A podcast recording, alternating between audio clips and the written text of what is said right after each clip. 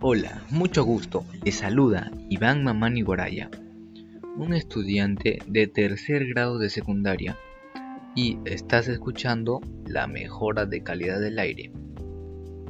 El día de hoy nos ha tocado hablar sobre un tema muy importante, sobre la contaminación atmosférica, y te invito a sumergirte conmigo a aprender un poco más sobre la calidad del aire que respiramos. Se preguntarán, ¿a qué me refiero con esto? Pues me refiero al aire que consumimos diariamente, el cual es una mezcla de gases que forman la atmósfera. Es por ello que se encuentran en todas partes. Sus componentes principales son el nitrógeno, oxígeno, dióxido de carbono, neón, helio, entre otros. Todos ellos de gran importancia y necesarios para que los seres vivos realicen funciones vitales como las siguientes. Con el oxígeno que se encuentra en la atmósfera podemos respirar. Con el dióxido de carbono nos sirve de base para la fotosíntesis. El aire permite la existencia del fuego, el sonido, el viento, las nubes, las lluvias, etc. Definitivamente el aire es muy fundamental y juega un papel esencial por sus funciones, aplicaciones y beneficios que hacen posible la vida en el planeta que podemos sobrevivir más de 40 días sin ingerir alimentos y unas cuantas jornadas sin líquidos, pero apenas unos minutos sin respirar. Un poco más de esto y más trataremos en este podcast. Conocerás los problemas que más encajan nuestra sociedad en los últimos tiempos, las acciones irresponsables de muchos ciudadanos que han traído consecuencias graves al ambiente y han afectado a la gran medida de la población. También trataremos acerca de la contaminación del aire o atmosférica y vamos a conocer cuáles son las causas y consecuencias de esto y cómo podemos contribuir a disminuir esta gran contaminación.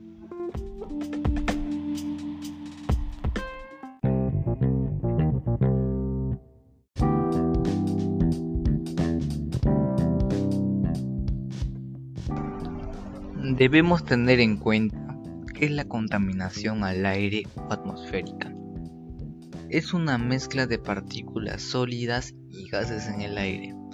Las podemos observar en las emisiones de los automóviles, los compuestos químicos de las fábricas, el polvo, el polen y las esporas de moho pueden estar suspendidas como partículas. En este sentido, es muy importante para nosotros combatir los problemas del aire partiendo de la contaminación atmosférica, los combustibles fósiles, el dióxido de carbono, la combustión de los vehículos, centrales eléctricas, energético y muchos otros factores que alteran la calidad pura del mismo. Una situación muy difícil, ya que nuestro país no cumple con los objetivos propuestos por la OMS y 9 de cada 10 personas respiran aire contaminado. Dado esto, algunos tienen enfermedades respiratorias, como cáncer al pulmón, la neumonía, etc. Un hecho lastimoso es que el aire que respiramos cada vez está siendo más contaminado, según el portal de la Biblioteca Nacional de Medicina Medline Plus. La contaminación del aire es una mezcla de partículas sólidas y gases, también indica que las emisiones de los automóviles, los compuestos químicos de las fábricas, el polvo, el polen las esporas de moho pueden estar suspendidas como partículas, como lo explicamos al principio del podcast.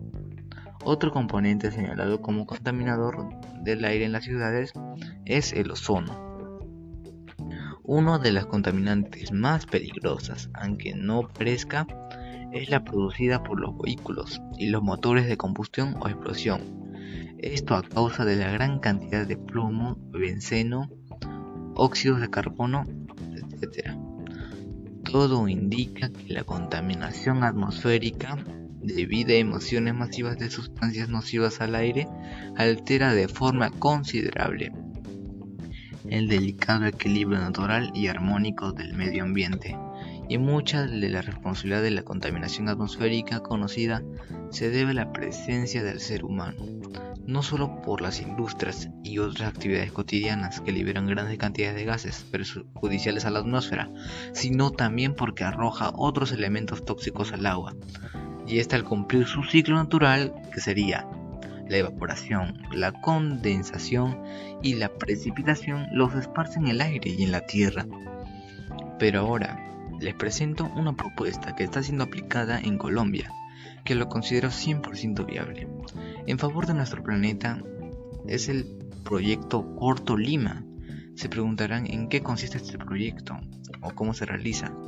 Pues se realiza la compra de predios en zonas de protección y altas pendientes con el fin de que se conserven los suelos y mejora la oferta hídrica del departamento Allí se realizan labores de reforestación activa y pasiva. También se han hecho obras de mitigación como trinchos para estabilizar los suelos. Es algo simple, ¿verdad? Pero demasiado eficaz para este problema. Bueno, sigamos con las causas de esta contaminación al aire. Pues en la comunidad, algunas personas de la, de la comunidad sacan sus residuos a la calle en días que no pasa el camión de basura lo que genera malos olores en el ambiente. Muchos habitantes utilizan vehículos de gasolina o gas que vienen de combustibles fósiles, provocando gases de efecto invernadero, como el CO2. Salen de los motores aumentando la polución y dificultades para respirar, especialmente en las mañanas, donde las personas salen a sus trabajos y se transportan en sus vehículos particulares. Esto crea tráfico y hay más focos de dispersión de humo. Algunos ciudadanos aledaños a las zonas verdes, cuando cortan el césped de los parques, las hojas que quedan las queman, generando problemas de respiración a los vecinos por el humo y aumentando la posibilidad de un incendio en el lugar, al igual que la quema de basura. Y tal vez te preguntes, ¿cuáles son las consecuencias de esta contaminación? Bueno, las consecuencias se pueden ver en la salud humana, en el daño a la capa de ozono, el efecto invernadero. Las consecuencias son las siguientes. Problemas respiratorios. El aire contaminado puede deteriorar la salud de las personas y los animales e incluso las plantas al contener sustancias cancerígenas o venenosas. El daño en la capa de ozono. En las capas superiores de la atmósfera se halla la capa de ozono que nos protege del impacto de rayos solares. Ciertos gases reaccionan a él y agujerean la capa de protectora, el efecto invernadero. La presencia de ciertos gases pesados en la atmósfera constituye una barrera química artificial que impide una porción de calor terrestre irradiar hacia el espacio, haciendo que aumente la temperatura mundial. Y algunas soluciones para los problemas causados por los ciudadanos serían supervisar cuáles son los vecinos que sacan las basuras a las calles los días que no corresponden, sancionarlos por afectar el paisaje de la comunidad y perjudiciar la salud de algunos habitantes, incentivar a los ciudadanos a utilizar al menos una vez a la semana el transporte público o bicicleta como alternativa amigable con el medio ambiente y disminuir las emisiones de CO2 que afectan la salud prohibir completamente cualquier tipo de quema cerca a los hogares y zonas verdes que impactan negativamente en el sistema respiratorio de los habitantes de la comunidad y dañan el ecosistema de los parques como son la tierra y el césped.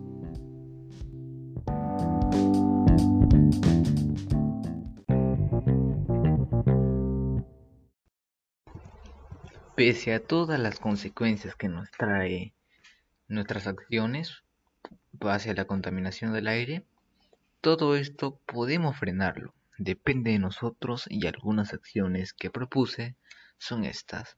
Podemos reducir nuestro consumo de plástico. Es importante que sepamos más sobre los productos plásticos para entender el verdadero impacto de los plásticos en el mundo. Son materiales muy diversos que causan impactos muy diversos sobre el medio ambiente. Es necesario evitar que todo lo posible comprar Plásticos desechables, especialmente poliestireno, un tipo de plástico difícil de recuperar y reciclar. Podemos llevar una bolsa reutilizable, cuando vayas de compras usar una botella de agua reutilizable, etc. Plantar árboles para crear más espacios verdes. toda la humanidad que tiene que asumir acciones ante los problemas ambientales, y en aquel que juega una parte más importante el calentamiento del planeta, como lo es la contaminación ambiental, ya que este problema genera otros problemas de impacto en el aire.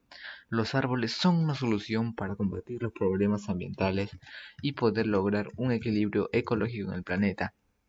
Estas batallas contra muchos problemas del medio ambiente, como el calentamiento global, la erosión, la desertificación, combustibles fósiles, contaminación del aire, la deforestación, incendios forestales, entre muchos otros que están terminando con la calidad y el oxígeno de la tierra, y disminuir el uso de vehículos, reducir el uso excesivo de automóviles y sus externalidades negativas. No solo depende de mejorar el transporte público y la movilidad en bicicleta y a pie, sino también de una mejor gestión en el uso de este, al persuadir a las personas para que usen eficientemente sus autos, las ciudades puedan reducir emisiones de gases de efecto invernadero, contaminación del aire y permitir a sus ciudadanos disfrutar entornos urbanos más seguros y habitables y con menos pérdidas de tiempo en el tráfico.